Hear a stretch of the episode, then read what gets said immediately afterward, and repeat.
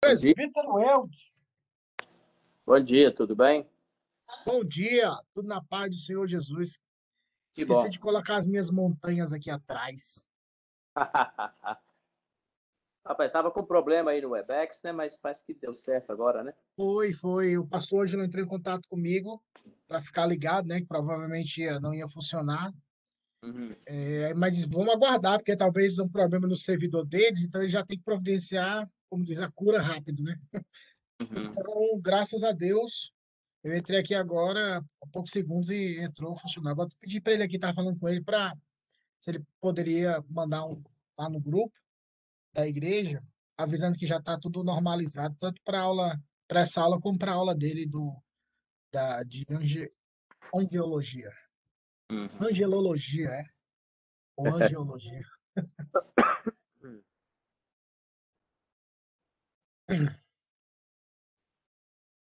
Esse é o povo entra aqui devagarzinho. Semana tranquila, presidente? Foi, graças a Deus. E aí? Aqui também, graças a Deus, tranquilo. A minha É. filha, a Ana, tomou vacina quinta-feira, mas graças a Deus ficou só febril, né, que é normal, mas assim, nada intenso que eh, prejudicasse. Mas e ela tá bem, a Ellen tá bem, Bom, caminhando aí, com a graça de Jesus. que bom. É, o Ângelo acabou de fazer um update aí, na... falando que o sistema tá funcionando. É, e é verdade. E- Opa, nós temos visita aí hoje, rapaz. Aí, que bom, ó. Olha aí, as- as- Guilherme aí, Guilherme, presbítero assim. E... Bom dia.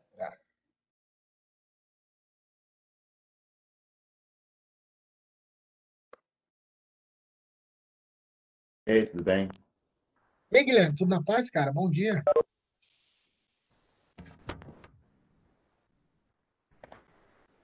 Como é que é a vida aí de. Como é que o pastor Pedro fala, que é em espanhol? É. Tem uma expressão em espanhol, quando, quando o cara que é casado fica sozinho enquanto a mulher viaja. Ele falou um, termo espanhol que eu esqueci agora. Eu não Mas sei. como é que tá aí essa solidão aí da casa?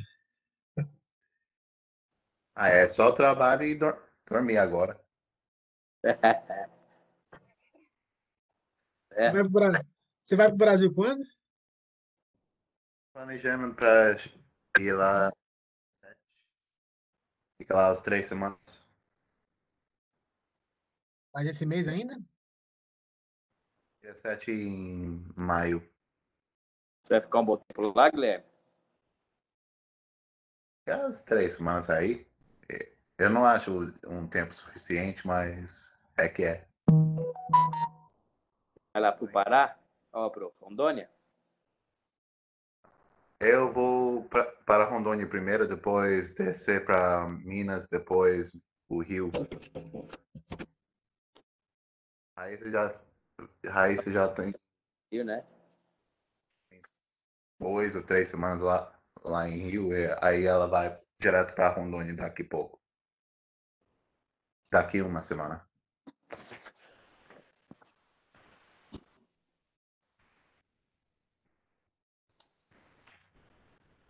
Então vamos orar, o vai entrar devagarzinho. A gente está. Vamos orar. Guilherme, você pode orar por nós, para que Deus nos abençoe. Esse, nessa devocional que vamos ter sobre a prática do je- jejum. Vamos orar.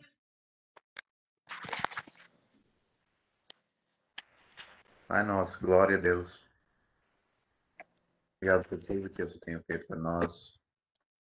E deixando essa apli- aplicativo do WebEx de funcionar para nós podermos fazer nosso devocional, nosso estudo sobre o jejum hoje.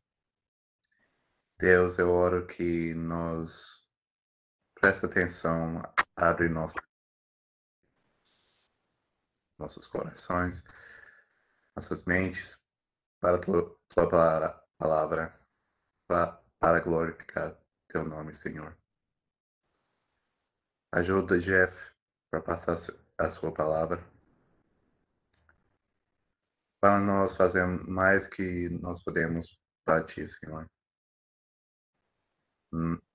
No nome de, de Jesus, amém. Amém. Muito obrigado, meu irmão.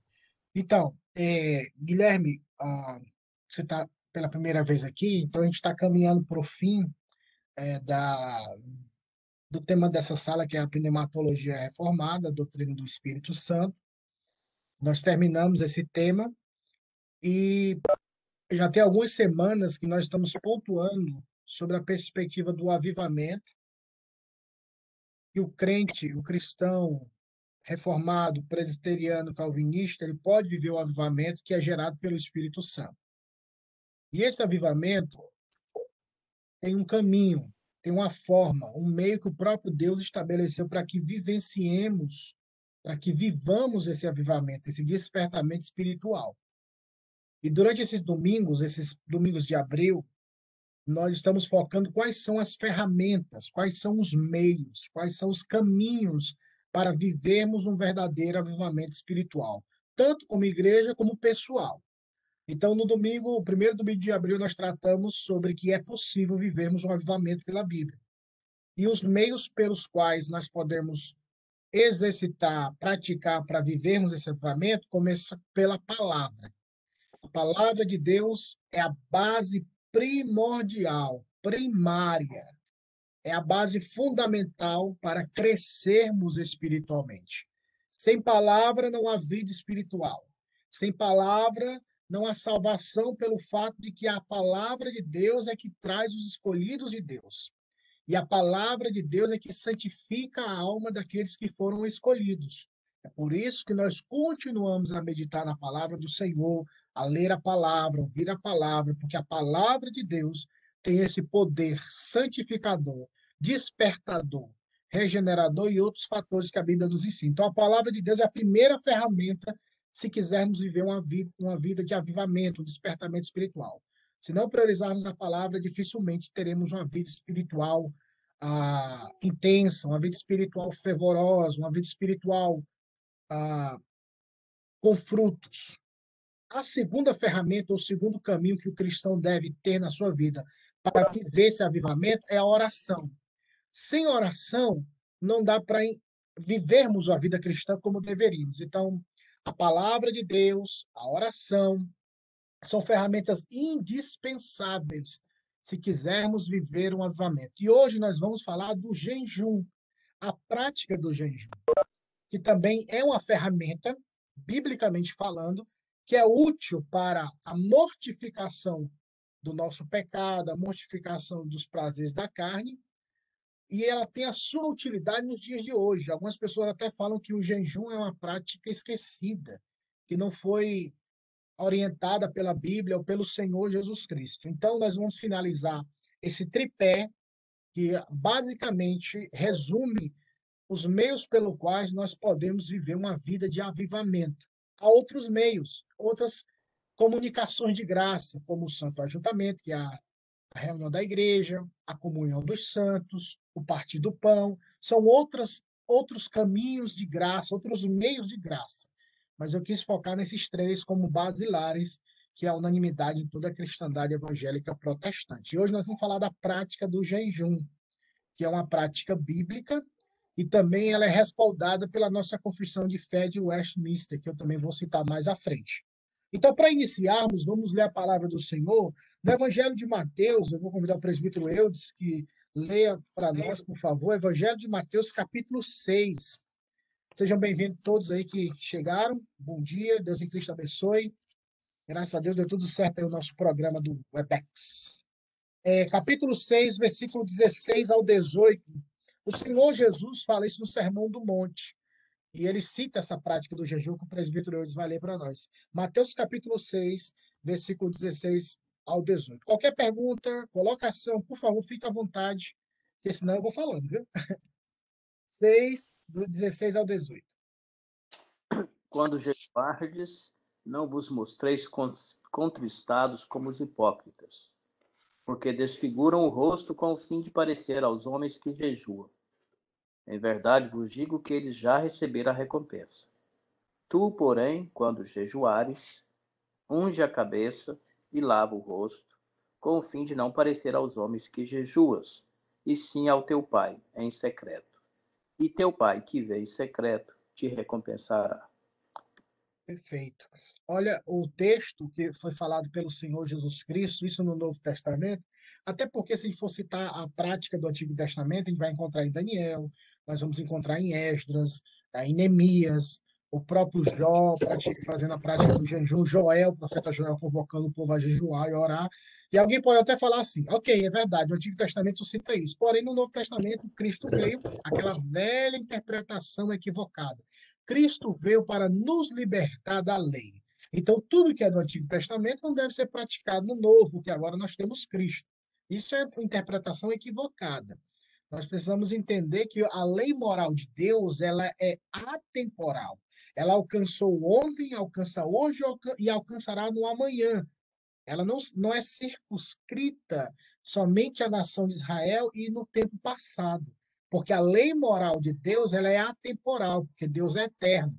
O que Deus condenou ontem, ele condenará hoje, condenará amanhã, porque está no caráter do Senhor. E aquilo que ele exigiu, moralmente falando, ontem, ele vai exigir hoje e ele vai exigir amanhã porque está atrelado ao caráter moral dele. E a prática do jejum como ferramenta, como instrumento para a vida cristã, você perceberá no Antigo Testamento em várias passagens. Eu vou focar no Novo, até para até nós termos essa percepção que isso foi incentivado e foi praticado pelo Senhor Jesus, pelos discípulos de Cristo no decorrer do Novo Testamento. O Sermão do Monte, o Senhor começa com essa é, sentença no versículo 16, que o presbítero Eudes leu, quando o Senhor Jesus afirma, ele não começa com uma condicional. Ele, ele usa o, o advérbio quando, que denota essa, esse aspecto prático, esse aspecto usual, esse aspecto de frequência. Quando jejuardes, ele não fala se jejuardes, não, ao contrário, ele subentende que essa prática era observada. Por isso que quando você fizer essa prática, faça de uma forma que eu vou te ensinar agora. Não seja como aqueles que, quando fazem isso, eles estão preocupados em mostrar para os outros que eles estão sendo religiosos ou que eles estão sendo guardiões de uma prática religiosa, mas a intenção do coração deles não é o quebrantamento, não é a busca por santidade, não é a busca por Deus, mas é a busca de serem aplaudidos, reconhecidos como santos ou como religiosos, não como crentes, né, mas como religiosos, como pessoas que são obedientes a esses padrões, né? É, então, quando você tem esse estereotipo, ou essa perspectiva estereotipada, a gente fica até com vergonha de se aproximar, né? Eu, eu, eu vim de um berço católico, então, assim, na, na, na teoria, né? Mas na prática a gente estava em tudo que era lugar, mas levava a gente para tudo que era religião, assim, para encontrar respostas. Mas em todos os cantos que nós, iria, nós íamos, e, de fato, principalmente na Igreja Católica, quando eu via a imagem do padre, aquele cara né, vestidão lá com aquela batina, aquela linguagem bem, né? Pátria, filho, Espírito Santo. Dava aquele ar de. Assim, tipo, é, meio que medo, eu ficava até com medo de questionar. Então, infelizmente, o âmbito religioso ele traz essa perspectiva, quando ela, ela, ela tem essa perspectiva de imposição, ela, aquela perspectiva de, de, de ser diferenciado, não no aspecto de santidade, mas no aspecto de imposição. Quando o Senhor Jesus foi preso no jardim do Getsemane, era escuro. Os soldados foram com tochas, lanças para prender o Senhor. Judas falou assim: Ó, aquele que eu beijar, esse é o homem. Peraí. Isso quer dizer o quê? Que Jesus era tão parecido com os discípulos que não tinha. Jesus não, não precisava usar uma, uma roupa que o diferenciasse ali, aquela perspectiva bem como a gente vê hoje no mundo evangélico cristão religioso, né? Aquela todo aquele estereotipo ali, ó, ali é um bispo, ali é um apóstolo, ali é um pastor, ali é um presbítero, mas dá aquele aspecto que ele era parecido com os demais e precisava Judas o beijá-lo para diferenciá-lo dos demais. Tamanha era a simplicidade e o padrão assim que ele era normal, pode até os próprios fariseus falavam não vemos nada, não, não, vemos nada de interesse nele, nada que o desejasse, não há nada que reconheçamos ele como rei. Então, quando isso, quando praticamos o jejum, nós precisamos seguir esses conselhos. o versículo 17 diz que quando nós praticarmos o jejum, nós precisamos aparentar normais, não ficar com aquela, aquela síndrome do sofrimento para que os outros tenham pena e dó da gente. Mas no versículo 18 é que fecha e dá a chave. Com o fim de não parecer aos homens que jejuas, e sim ao teu pai que em secreto vê e em secreto te recompensará. Então a prática de, do jejum ela deve ser observada e ela deve ser um negócio. Aí eu vou falar bem pentecostal. É um negócio entre você e Deus. Claro que nós temos momentos de jejum em comunidade. Vamos jejuar como comunidade, como igreja, para um propósito. Então, o Senhor Jesus nos apresenta esse primeiro ponto sobre a perspectiva do jejum. Agora vamos para outra perspectiva, isso também de santificação, mas também de batalha espiritual. Vamos lá, 17, 21 de Mateus. Daniel, por favor, leia para nós Mateus capítulo 17, versículo de número 21.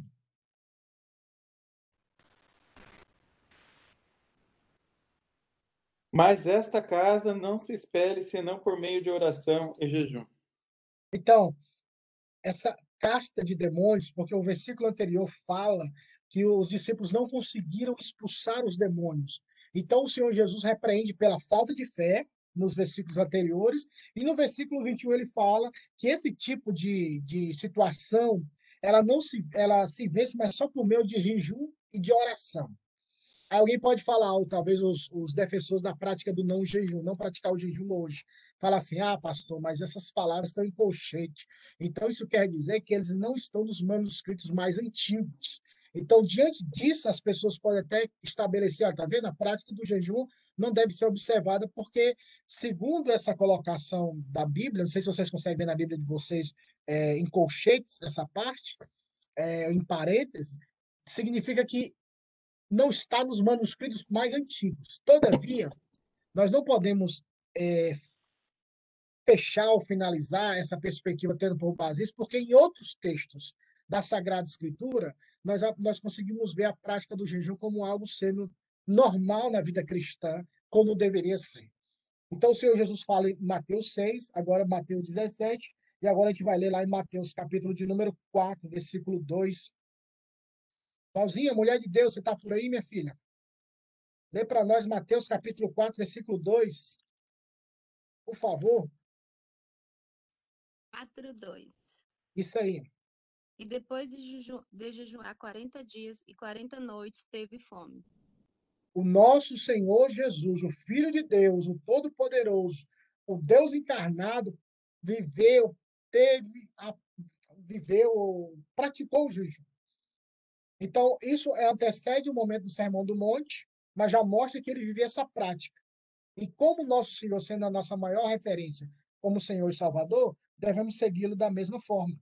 Mas não só isso. Lucas 32, Lucas capítulo 2, versículo 37.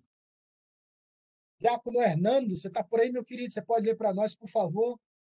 Evangelho de Lucas, capítulo de número 2, Evangelho de Lucas, capítulo de número 2, versículo de número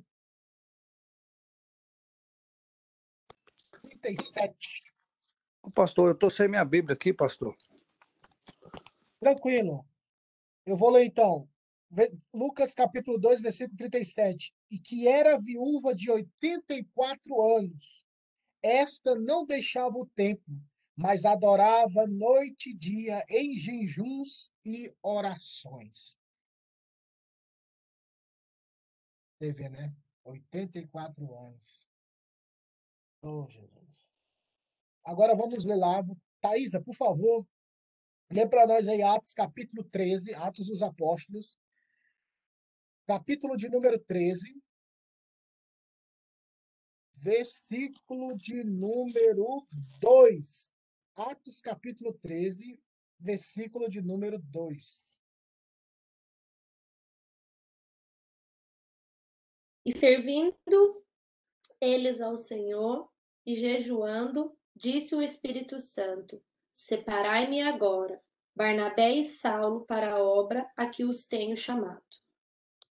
O jejum, na hora da decisão, na hora de escolher, de separar Barnabé e Paulo para um projeto, a Bíblia diz que a liderança da igreja de Antioquia. A igreja presbiteriana de Antioquia estava orando, jejuando. É, brincadeira, viu, irmão? Mas era uma igreja que jejuava e orava. E o Espírito Santo disse. Aí nós já sabemos como dimensionar se foi uma inclinação, se foi algo vocalizado. Não tem como fechar como entender se o Espírito Santo falando. Há algumas interpretações, mas é, nada é suficiente para fechar esse pensamento. Todavia, o foco é: eles, como igreja, estavam orando e jejuando a prática do jejum. E para finalizar essa perspectiva do Novo Testamento, Daniel, por favor, lê para nós aí Atos 14, versículo de número 23. Atos 14, 23.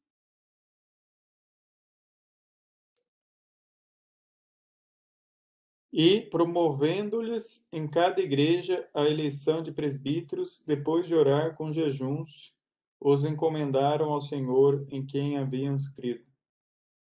Depois dessa promoção, ou de promover essa liderança na igreja, alguns interpretam que depois que houver esse aspecto de eleger, de colocar anciãos, presbíteros para reger a igreja, eles jejuaram e oraram. Outros interpretam como se eles fizessem isso antes. Todavia, o interesse, e eu quero focar, é que eles jejuaram por um propósito, para pedir a Deus sabedoria, entendimento, graça e misericórdia, para que eles entendessem, para que eles é, fossem guiados pelo Senhor nesse momento. Podemos entender que três, por três pontos básicos, tanto no Antigo Testamento como no Novo Testamento, a prática do jejum era observada. Primeiro, no contexto de confissão de pecados. Sempre essa perspectiva da confissão de pecados era o momento onde nós, onde eles praticavam o jejum. Daniel capítulo 9, você, se você já leu Daniel 9, é fantástico. Quando ele começa a questão da, da oração, da confissão, e ele fala que teve orando tão intensamente que ele, ele caiu porque estava fraco de tanto jejuar porque ele queria ouvir a direção de Deus e fazer confissão pelo seu povo. E eu acho muito lindo Daniel, o, o, o, profeta Daniel, quando ele usa a primeira pessoa do plural, ele era um homem santo, um homem que buscava a Deus, ele falava: Nós pecamos, nós transgredimos. Ele sempre se inclui, ele não fala: ah, O teu povo fez isso, ou eles fizeram e tal. Não. Ele se colocava também como pecador e intercedia pelo povo. Então, Momentos de confissão. Segundo, situações de profunda tristeza. Vocês se lembram do patriarca Jó? A Bíblia fala quando Jó recebeu a notícia, ele se prostrou nas cinzas, raspou a cabeça, parou de comer para demonstrar assim sua tristeza por causa da situação. Outros reis de Israel também praticaram o jejum. Vocês se lembram de, de, de Davi, quando o seu filho, que foi gerado na combate Seba, ele vendo que a criança estava enferma, Davi orou e jejuou praticamente três dias. Não quis comer nada que o agradasse, porque estava lutando pela vida do menino em oração. Então, momentos de tristeza é um momento onde nós também praticamos o jejum. E também para buscarmos orientação divina. Sabemos aquilo que o Senhor tem para nós, atrelado à perspectiva do arrependimento e da contrição para saber quais são as decisões os caminhos que nós devemos trilhar. No Antigo e no Novo Testamento, então, quero só fechar nessa perspectiva. Antigo e no Novo Testamento, a prática do jejum era comum. Ainda que não tenha um mandamento, jejuais, porque amanhã morrereis. Não. Mas é possível observarmos em várias partes da Escritura Sagrada, no Novo Testamento e no Antigo Testamento, a prática do jejum. Tá bom? E dentro desse contexto, a prática do jejum é a abstinência da comida. Vamos entrar na perspectiva mais atual agora, depois eu vou retornar como não devemos jejuar, tá bom? Agora eu vou falar na perspectiva atual. Meus irmãos, há um entendimento muito equivocado e eu vou falar do meu ponto de vista. Talvez haja alguma contribuição dos demais que queiram também é, a, argumentar e falar. Mas, irmãos, a prática do jejum ela deve ser e ter essa perspectiva da abstinência da comida, onde você dirá para si mesmo, através dessa abstinência, que você tem mais fome de Deus do que do alimento da terra. Algumas pessoas equivocadamente usam jejum para emagrecimento, para deixar de, de, assistir TV, tomar Coca-Cola, é, jejum de chocolate. Então, há muitas perspectivas secundárias. Aí a pessoa fala assim: ah, pastor, mas o que é o jejum? O jejum não é para tirar aquilo que eu mais amo ou aquilo que eu gosto? De fato é, tem essa base, é verdade. Mas aí entra outra realidade, meus irmãos. Quão pobre é a nossa espiritualidade nos dias de hoje para a pessoa renunciar um chocolate no lugar de Deus. Isso só demonstra nossa baixa espiritualidade ou até a ausência da mesma. Quando eu falo eu vou jejuar de Coca-Cola, quer dizer que eu amo mais a Coca-Cola, meus irmãos. Mas mesmo assim, você não toma Coca-Cola, mas tem um prato de comida esperando, talvez com a Fanta Laranja, não Coca-Cola, mas tá uma Fanta Laranja, sei lá. Então, a gente sempre tem esse efeito compensatório. E outra prática, uma, lá em Brasília tinha uma, uma menina que ela praticava o jejum, e a gente conversando das coisas espirituais e tal, e ela falou, olha, eu jejum todo dia. Eu, olhei assim para ela, eu falei, ó, eu falei, como é que você faz isso? Ela, todo dia eu jejum. Aí ela falou, o quê? Falava, jejuava oito horas todo dia. Eu perguntei, como é que você pratica? Como é que você faz? Ela falou, não, eu, eu antes de dormir, eu oro e começo o jejum na hora que eu durmo. Quando eu acordo, eu entrego o jejum. Aí eu falei, é mesmo, faz oito horas mesmo, seis, seis, seis. Então eu falei, fazer jejum dormindo, irmão, é fácil demais, né, meu Deus. Mas assim, você vai vendo, às vezes, essas coisas assim que você fica, tipo, o que é? E a pessoa não entende que o jejum não é uma abstinência de alimento pela abstinência de alimento. Senão a gente vai fazer aquela velha falsa impressão, aquela frase que todo mundo fala, mas não faz sentido, é greve de fome. Então, greve de fome não faz sentido, greve de fome. Mas greve de comida, não vou comer greve de fome. Eu vou matar a fome, se é greve de fome, mãe. Mas, assim, são os trocadilhos que a gente repete, a gente entende, a gente pega, mas não percebe. Então, a prática do jejum ela tem que estar atrelada à oração. Não é só passar o dia sem comer. Vamos supor, vou fazer o jejum hoje, é domingo, vou jejuar o Senhor. Aí acordo de manhã, vou assistir, sei lá, na, na minha época, né, que era menino, vou acordar, assim, Globo Rural, vou assistir a Fórmula 1 com Ayrton Senna, é, na época, então, era vi que era o único momento que eu gostava de Fórmula 1 na época também, porque ele morreu, abandonei tudo, viu, Rana? Então, depois tem um domingo legal, a banheira do Gugu, uh, aquela coisa e tal, depois o Faustão, pega um primeiro tempo do Campeonato Brasileiro, ora a Deus, vou para a igreja e entrega o jejum. Irmãos, não é assim. A prática do jejum tem que estar intimamente atrelada à vida de oração, onde você vai parar para se dedicar a Deus em oração também, em quebrantamento.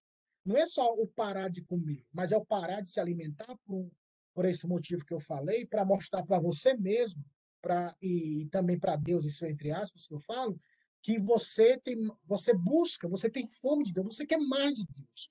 Você precisa mais do Senhor. E quando nós estamos sem alimento, duas coisas acontecem com a gente no começo. Primeiro, a gente fica muito estressado. A gente fica com raiva morde até o cão de raiva quando ele está com fome. Depois que passa essa primeira fase da raiva, a gente fica com dor de cabeça. Fica com coisa ruim, aquela coisa, aquela coisa toda. E depois que passa essa terceira fase, você fica na terceira fase você fica molinho, porque parece que o corpo já aí você fica molinho, aí você fica manso, você fala baixo, você caminha até devagar dentro de casa, porque você está fraquinho. O jejum mostra isso, olha, eu sou fraco. É como você falasse para si mesmo: olha, eu sou fraco, tá vendo? Quando tira seu alimento, eu fico fraco. Eu preciso de Deus. É você falando para si mesmo, para o seu próprio corpo e para Deus: Deus, o meu prazer está no Senhor. Eu tenho mais fome de ti do que, do que o prato de comida. E essa, e essa, como eu posso falar, e essa, e essa prática ajuda-nos a crescermos e a, a, a, a trabalharmos as nossas faculdades espirituais. No primeiro momento vai ser ranger de dente e choro. Vai ser um negócio assim horrível. Vai ser um negócio assim que você vai falar assim, Deus me livre. Eu morava em Goiânia, eu participava da base da Jocum, Jovens com a Missão lá em Goiânia, e um pastor, ele me chamava de Cearazinho. Cearazinho, vamos comigo. Ele sempre me chamava para os cantos. Eu, bora, pastor. A gente andava muito com ele. E ele falou: vamos, vamos para a vigília, Serasa? Embora. Só que ele não falou para mim que a vigília era três noites, três dias no monte. Ele falou: vamos para a vigília. Eu soltei, embora, sexta-feira à noite. Quando eu cheguei, "E a que hora a gente vai? Não, senhora, a gente só vai, a gente só vai embora domingo. Eu falei, eu não trouxe nem um copo d'água, nem uma cueca, nada. Há três dias aqui, aí foi, rapaz, na primeira noite, aquela beleza, louvor, fogueira e tal, crente dormindo. Quando foi do sábado, irmãos, era tanto crente passando mal, estava dando a convulsão, parece que tá aquele negócio de abstinência. Aí começa a tremer, dor de cabeça, um querendo engoiar, aí o pastor, o pastor fala assim, tá vendo? Isso aí a carne está morrendo, a gente está matando a carne, por isso que ela está reagindo, ela quer comida, ela quer alimento. E eu também estava passando mal, né? Eu caladinho. É aqui?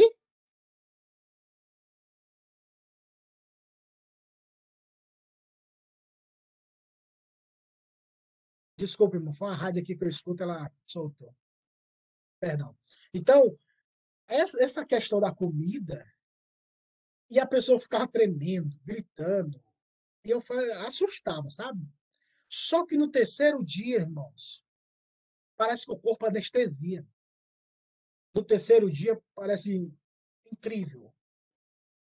Então, voltando para essa realidade, o jejum, irmãos, inevitavelmente será abstinência de alimentos. Se você vê a televisão, a Coca-Cola, o chocolate, o Five Guys, sei lá, qualquer coisa desse tipo que você fala, cara, aquilo ali é gostoso demais, eu não vivo sem aquilo. É, isso só mostra a nossa baixa, nossa a baixa espiritualidade, a nossa comunhão com Deus é muito rasa, nós somos muito fáceis de sermos levados por qualquer coisa pequena. Então, a prática do jejum, irmãos, ela não pode ser limitada a essas, esses pensamentos é, é, de periferia, no sentido de não alcançar o, ser, o, ser, é, o cerne da questão, o âmago da, da questão, que é mortificar nossa própria carne e vivermos para a glória do nome do Senhor. Se nós não entendermos isso, nós vamos perder e nós, e nós vamos é, é, é viver uma vida muito carnal. Como eu falei para vocês, a, a, confissão de fé de Westminster, lá no capítulo 21, artigo 5, quando fala do culto religioso, dos ofícios da, da, da, religião, no artigo 5, fala que nós devemos praticar o jejum é, como igreja, só um minuto, Isa, como igreja e como, como pessoas, em momentos solenes, momentos de necessidades. Até eu não li a Constituição aqui, o, o livro de ordem da, da PCA, mas o, a Constituição da IPB, que eu sou pastor da IPB, ela tem um artigo que é quando a igreja convoca o povo a jejuar por alguma questão, calamidade, mal público, alguma coisa onde a igreja é convocada a jejuar, a orar, a chorar, pedindo a Deus misericórdia para que Deus se compadeça de nós. Então, há essa prática assim. Irmã Thaís. Pastor, é, foi uma coisa que aconteceu comigo, assim, eu acho que eu fiz jejum errado a vida inteira, assim, porque misturava bem isso mesmo do não, porque eu estou prometendo para Deus, aí eu não vou fazer, né? E aí eu lembro que a gente começou a fazer as reuniões de oração das mulheres e tinha que ser em jejum. E aí a gente orava e aquele cheiro daquela comida e aquela coisa. Aí eu falei, nossa, acho que agora tá valendo o jejum. Porque eu, por exemplo, eu falava, ah, vou ficar sem comer é, das oito da manhã até meio-dia, por exemplo. Aí na hora que eu ia comer, obrigada, Deus, comia tudo assim. E, e nunca tinha efeito, e tinha só um efeito assim de emagrecer, na verdade. Não tinha muito um efeito. Eu nunca senti essa, essa comunhão, né? E aí eu lembro que quando a gente começou a fazer a, a reunião jejum e oração, e eram poucas horas, tipo, às vezes você ficava sem comer só da hora que você acordava até 10 horas da manhã. Aquilo parece que me matava, assim. E, mas é difícil, viu? E obrigado por compartilhar, Thaís. E, e, e, e às vezes é, isso acontece mesmo. Eu me lembro que tinha. Toda vez que um pastor está gordinho, os irmãos usam até o jejum, né? Pastor, tá precisando jejuar, hein, pastor? Como se o jejum fosse ferramenta de emagrecimento, né? Tipo, a gente pede muito porque ninguém entende o significado real do jejum, como praticar esse jejum. E, e quando nós nos abstemos de algo de, de fato verdade, é claro que é, nós precisamos também observar a questão da saúde, cada um e tal.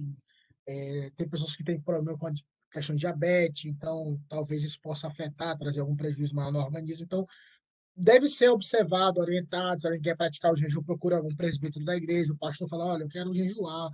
e você aconselha-se com esses homens de Deus, eles vão a conversar com você questão de saúde, se você é bem e tal. Então, hoje nós vivemos essa, essa dificuldade em relação à questão de saúde, né? principalmente diabetes. Eu acho que isso pode prejudicar a ausência. Eu não sou muito da área, mas eu já vou falar quando tem essas questões aí de é, da glicose e tal, isso pode dar uma tontura, algum mal. Então, mas que você sempre atrele isso. Aí, por exemplo, a pessoa fala assim, pastor, mas eu trabalho, eu queria jejuar. O que pode acontecer, irmãos, eu trabalhei, como eu prestei serviço para a Caixa Econômica, comecei lá com meus, nos meus 14 até os aos 23, 24 anos, e tinha momentos que nós, quando praticávamos, praticávamos o jejum, então, o que eu tentava fazer? Evitar qualquer conversa, porque quando você está no trabalho, o povo é muito relaxado, né?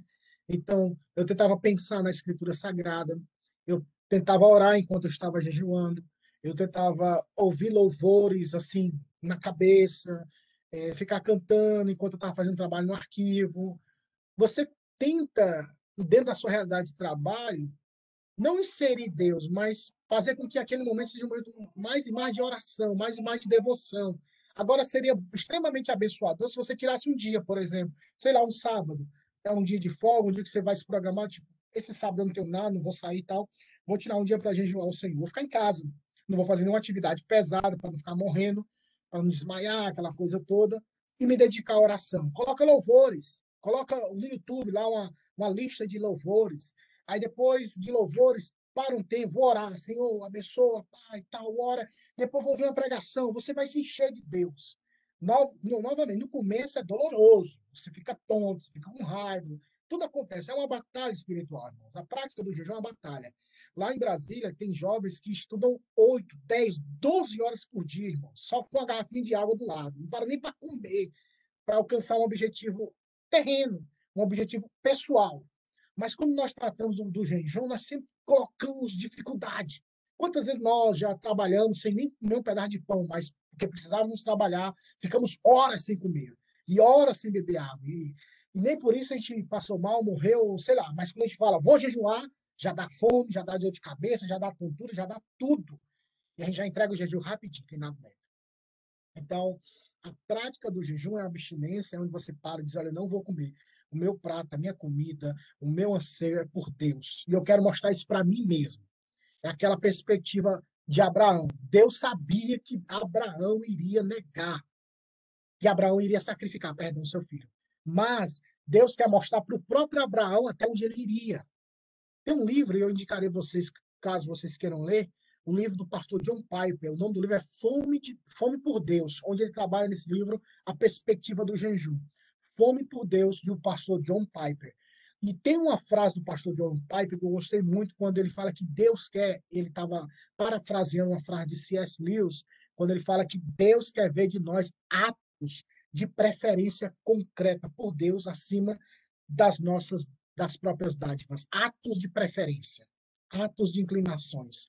Deus sabe, mas Deus muitas vezes quer mostrar para nós mesmos se nós somos capazes ou não. Igual Pedro eu vou contigo até a morte. A situação mostrou, tá vendo, Pedro? Você não está preparado ainda.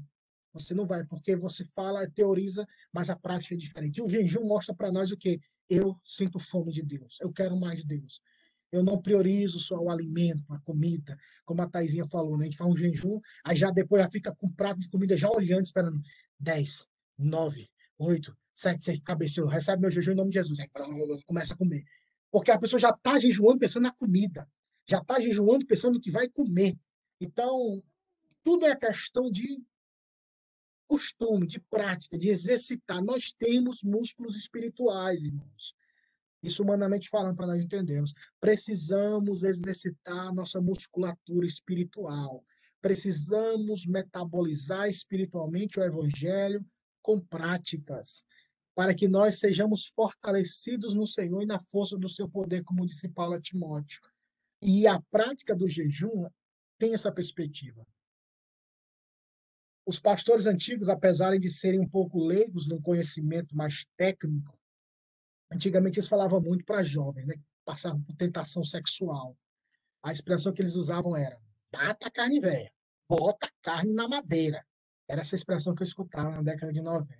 coloca essa carne na madeira, ou seja, coloca, crucifica a carne, quer dizer, prende ela na cruz, para que ela não tenha força. E eles falavam isso através do jejum. Porque quando você, aquela pessoa jejum, você fica fraco, você não se sente forte, porque a comida te fortalece fisicamente. Por isso que nós precisamos atentar e entender essa prática do jejum. Alguma pergunta mais sobre esse assunto, meus irmãos, nessa perspectiva mais atual? Ou alguma colocação?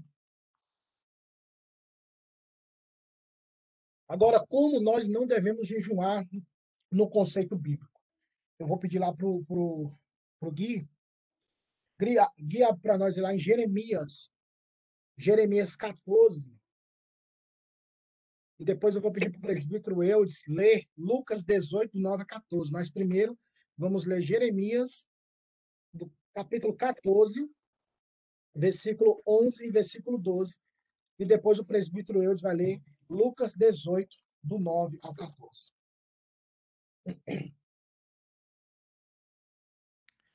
Jeremias 14, 11 e 12. Positivo. Então o Senhor me disse: Não ore pelo bem-estar deste povo. Ainda que jejuam, não escutarei os clamor deles. Ainda ofereceram holocaustos e ofertas de cereal. Não os aceitarei, mas eu os destruirei, destruirei pela guerra, pela fome e pela peste. Obrigado, Gui. O contexto é: Jeremias repreende o povo pela rebeldia por incrível que pareça, o povo sendo rebelde ao Senhor, mas mesmo assim eles continuavam com a prática religiosa. Eles praticavam religiosamente as coisas numa perspectiva mais estereotipada, mas sem a essência, sem um coração inclinado, sem um coração quebrantado. Por isso que Deus falou: eu, quando eles jejuarem, ou seja, eles praticam o jejum, perceba o mesmo advérbio. Quando jejuarem, ou seja, eles estão praticando o jejum, eu não vou ouvir o clamor deles. E olha que Deus fala o clamor e jejum junto, clamor e jejum, como fosse um trocadilho. Quando eles jejuaram, eu não virei o clamor deles, como fosse uma perspectiva de clamor. Mas por quê? No capítulo 14 todo e o livro de Jeremias, você vai entender, porque o povo não obedecia à lei do Senhor. Eles eram ritualistas, cerimonialistas, eles eram aquela perspectiva mais, como para entender nos dias de hoje, mais semanal, das atividades eclesiásticas, mas durante a semana, na vida cotidiana, eles negavam a Deus com as suas próprias obras. Esse tipo de jejum nós não podemos praticar. Tinha um pastor, pastor Batista, a qual eu nutro muito respeito por ele, reverendo Glauco Barreira Magalhães Filho, ele falava uma coisa interessante, ele, ele falava assim, olha, quando você não tem uma vida santificada, o jejum é uma greve, é simplesmente uma greve de fome, é simplesmente parar de comer. Porque se a vida não for acompanhada de santidade, se a vida não for acompanhada com o temor do Senhor, o jejum não vale de nada. Então a gente vai ver isso em Isaías 58 depois, mas vamos lá para Lucas, o texto que o presbítero vai ler para nós, Lucas 18, é, versículo 9 ao 14. Propôs também esta parábola a alguns que confiavam em si mesmos, por se considerarem justos e desprezavam os outros. Dois homens subiram ao templo com o propósito de orar. Um fariseu e o outro publicano. O fariseu, posto em pé, orava de si para si mesmo desta forma: Ó Deus, graças te dou porque não sou como os demais homens, roubadores, injustos e adúlteros, nem ainda como este publicano. Jejuo duas vezes por semana e dou o dízimo de tudo quanto ganho. O publicano, estando em pé, longe, não ousava nem ainda levantar os olhos ao céu, mas batia no peito, dizendo: Ó Deus, sê propício a mim, pecador. Digo-vos que este desceu justificado para a sua casa e não aquele. Porque todo que se exalta será humilhado, mas o que se humilha será exaltado. Versículo 9 é a ideia central da parábola, daquelas pessoas que se consideram justas e desprezam os outros. Essa é a ideia central. E nessa ideia central, Jesus usa a parábola para demonstrar essas práticas religiosas usadas não para a glória de Deus, mas para o benefício próprio. Tem pessoas que usam o próprio jejum, a prática do dízimo, do jejum, e entre outros pontos, para se autodeclararem religiosos, se acharem melhores do que os demais. Isso é pecado. Mas perceba que esse tipo de jejum não pode ser praticado, onde eu jejum para colocar como se fosse um crédito, como se fosse algo para acreditar na minha conta celestial. Tinha um, um pregador, e às vezes o pessoal dava até glória a Deus, eu me lembro disso, isso em 2005, 2006. Era, hoje ele é deputado, Marco Feliciano. Ele usava uma frase que muitas pessoas repetiram sem nem entender. Aí na, ele praticava uma oração que ele dizia assim: se, é, se eu tenho crédito contigo no céu, Senhor, envia uma legião de anjos, vai fazer aquele movimento todo. Essa expressão, se eu tenho um crédito contigo no céu, é uma, de uma arrogância assim, mas as pessoas às vezes vibravam, achavam assim, uau, nunca ouvi um negócio desse e tal. Ele não vê a, o, o aspecto danoso de algumas colocações. E esse homem estava dizendo: Olha, eu tenho crédito, eu faço isso, eu faço isso, eu faço isso, eu faço isso, e eu não sou igual esse menino aí, não, viu? Ele é roubador, ele é injusto. Esse povo aí, adulto, todo mundo aí. Nesse esse publicano aqui, ó, essa, essa, esse fruto aqui inapropriado aqui, publicano. Então, mas quem deve ser justificado? Então, a prática do jejum dentro desse contexto de arrogância, dentro desse contexto, não funciona. Não funciona. Eu não sei se você já ouviu nas igrejas neopentecostais, principalmente aqueles pregadores, falam: eu vou subir o monte, vou levar os pedidos de oração. Eu vou subir lá no monte, eu vou no, em Israel, vou levar todos os pedidos aqui da igreja, vou jejuar. E vou filmar lá de cima. É, ele acorda na madrugada, filma e depois volta a dormir, irmãos, e come. Mas para mostrar que está dizendo que está jejuando, está orando na madrugada. Então, pessoas assim, irmãos, infelizmente, a hora do juízo não tarda para essas pessoas. Infelizmente, são enganadores e não amam o Senhor. Não jejuam porque querem santidade, Deus, ver a glória do Senhor na terra. Não, eles querem benefício próprio. Eles, eles amam a si mesmos. Então, não existe outro lugar melhor para eles ou para essas pessoas que se amam a si mesmos do que o próprio inferno. O inferno, é, o inferno é o lugar daqueles que amaram a si mesmos e querem continuar se amando e não têm a capacidade de amar outra pessoa, no caso, o Senhor Deus. Para finalizarmos, Deus sempre combateu isso. Vamos lá para Isaías 58, bem conhecido, irmãos, esse tema, esse texto. E aqui eu quero convidar que todos leiamos, para que todos estejamos atentos ao capítulo 58. Vamos ler do versículo do versículo 1 até o versículo 14. Cada um, por favor, leia um versículo, tá bom? Eu vou, eu vou começar.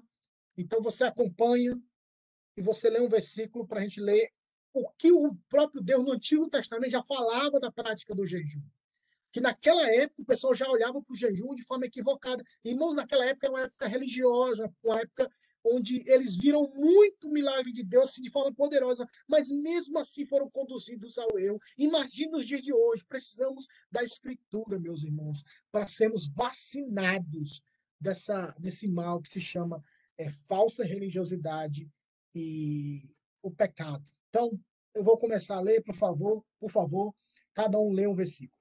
Isaías capítulo 58, versículo 1. Clama plenos pulmões, não te detenhas, ergue a voz como a trombeta e anuncia ao meu povo a sua transgressão e à casa de Jacó os seus pecados.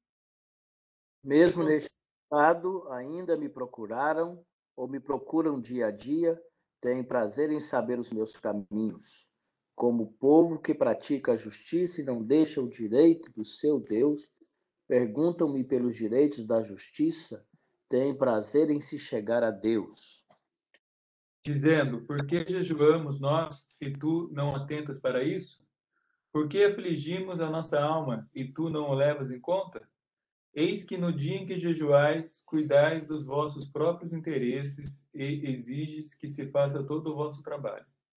Eis que jejuais para que para contendas e rixas, e para ferir descompunha o iníquo. Jejuando assim como hoje, não se fará ouvir a vossa voz no alto.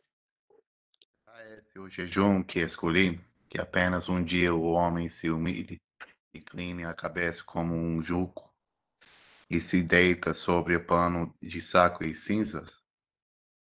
E é isso que chamam de jejum, um dia aceitável ao Senhor. Porventura não é este. Pode ir. Sete. Seis. Porventura não é este o jejum que escolhi. Esse foi o que o Gui leu, não? Não, o o Gui leu cinco. Agora é o seis. Ah, ok. Porventura não é este o jejum que escolhi, que solte as ligaduras da impiedade, desfaças as ataduras da servidão, deixeis livre os oprimidos e despedaces todo jugo. Porventura não é também que repartas o teu pão com o faminto e recolhas em casa os, os pobres desabrigados e se vires o nu, o cubras e não te escondas do teu semelhante? Então romperá a tua luz como a alva, a tua cura brotará sem detença, a tua justiça irá diante de ti, e a glória do Senhor será a tua retaguarda.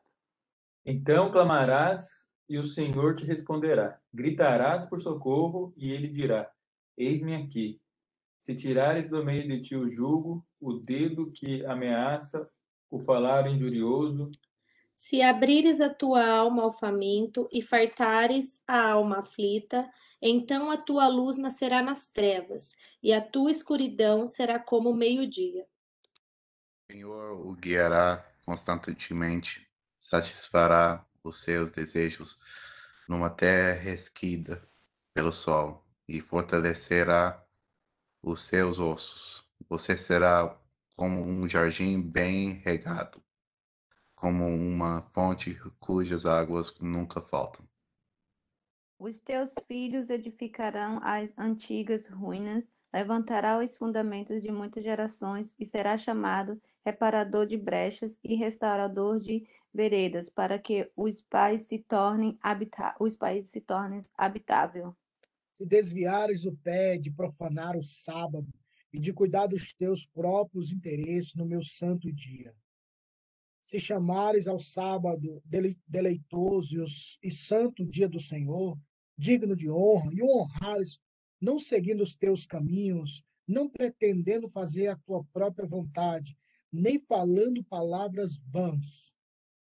Então te deleitarás no Senhor, e te farei cavalgar sobre os altos da terra, e te sustentarei com a herança de Jacó teu pai, porque a boca do Senhor o disse.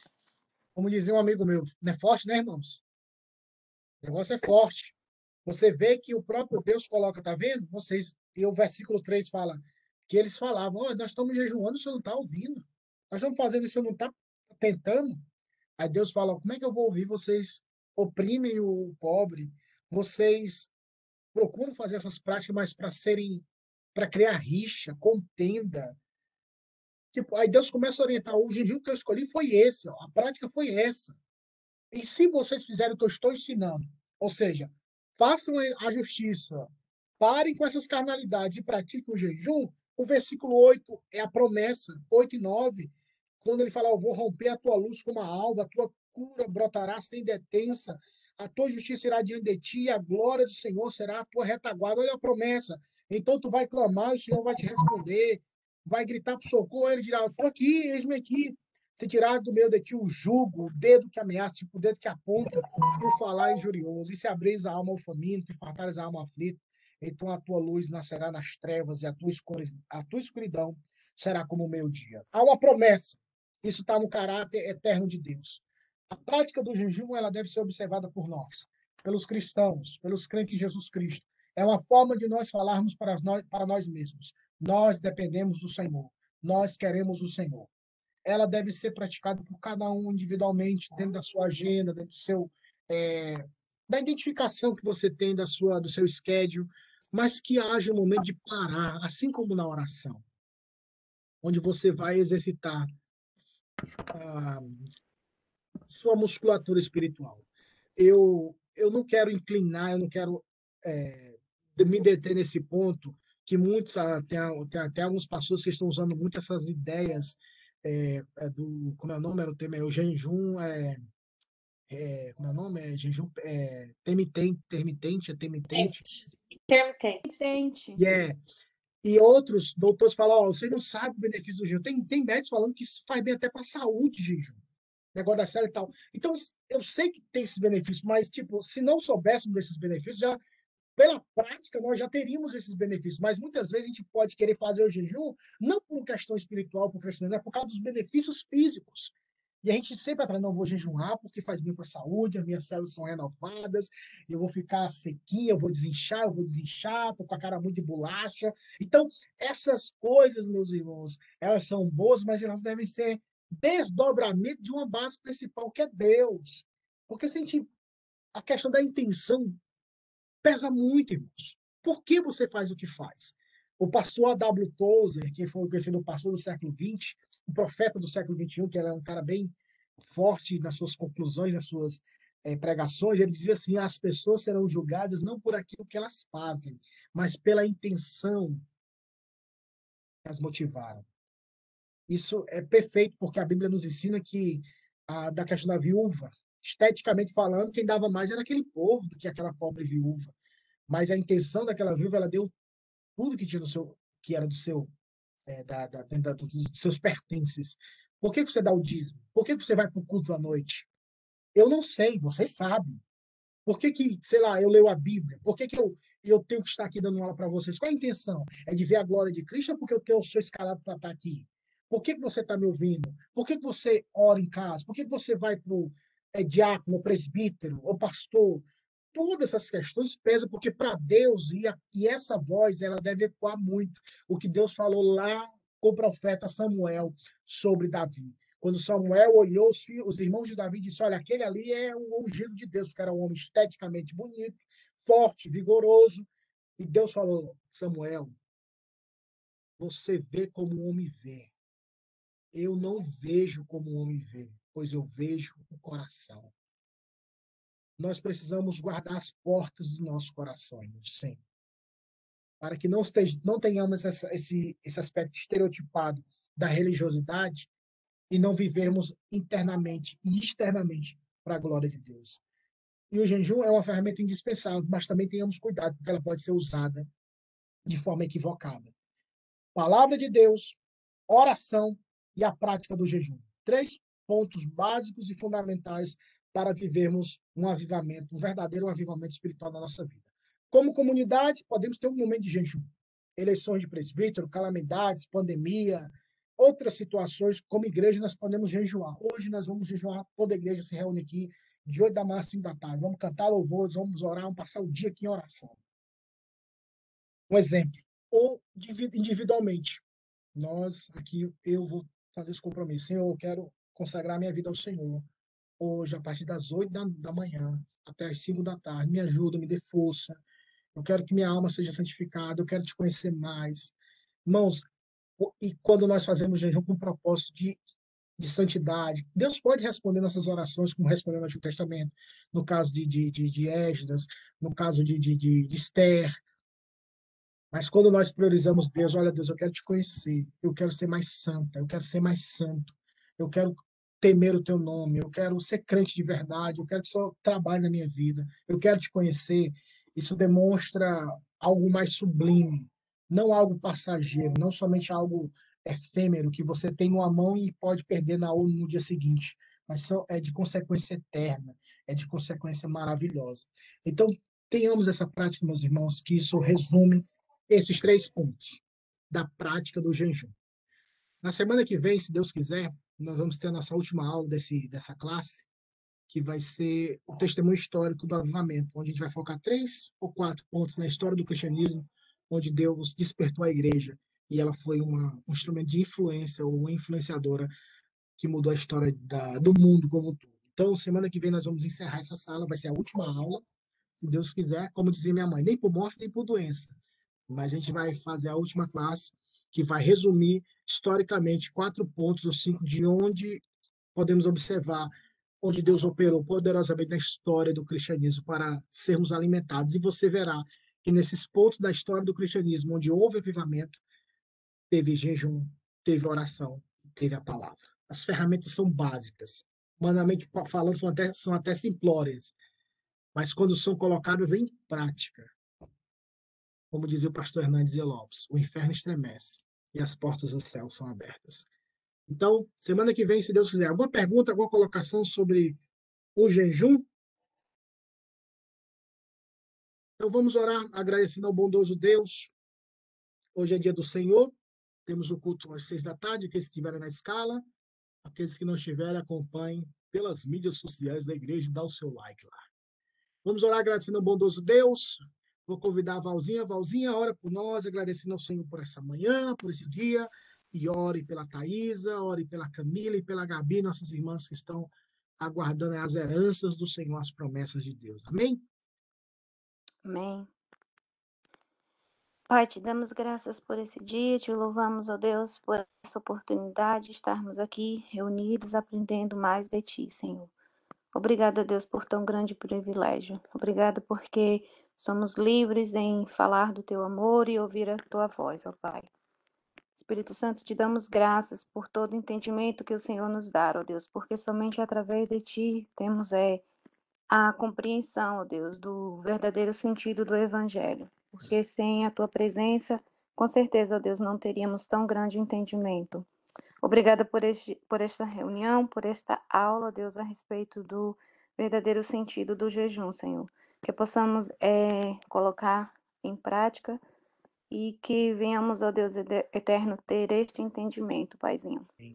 Te dou graças pela vida da Tatá, que está esperando mais um baby. Que ele venha, ó Deus, cheio da tua graça, cheio de saúde e que seja o Deus eterno é, para a glória do Senhor. Amém. Te louvo pela vida da Gabi, Senhor, pela vida da Cá, que está esperando também, está próxima, ó Deus, é, a chegada de mais um baby. Eu te peço, ó Deus, que o Senhor esteja cuidando delas nesse parto, que o Senhor possa estar usando, ó Deus, a vida dos médicos e que eles venham, Deus, cheios de saúde, cheios de alegria e que seja, ó Deus, tudo para a glória do Senhor, ó Pai. Te agradeço por esse dia. Te louvo, uhum. Deus, por mais um culto que vamos ter à noite, Deus. Usa o pregador, usa-nos, ó Deus, para ouvir a tua voz, Senhor. Nos coloca, Senhor eterno, é, na tua dependência, Paizinho. Em nome de Jesus é isso que eu oro. Amém. Amém. Hoje é dia do Senhor, feira da alma, alimentemos-nos de Cristo. Que Deus e Cristo vos abençoe, meus irmãos. Bom domingo. Tchau. Eita, bom, tchau, tchau. bom dia. Boa tarde.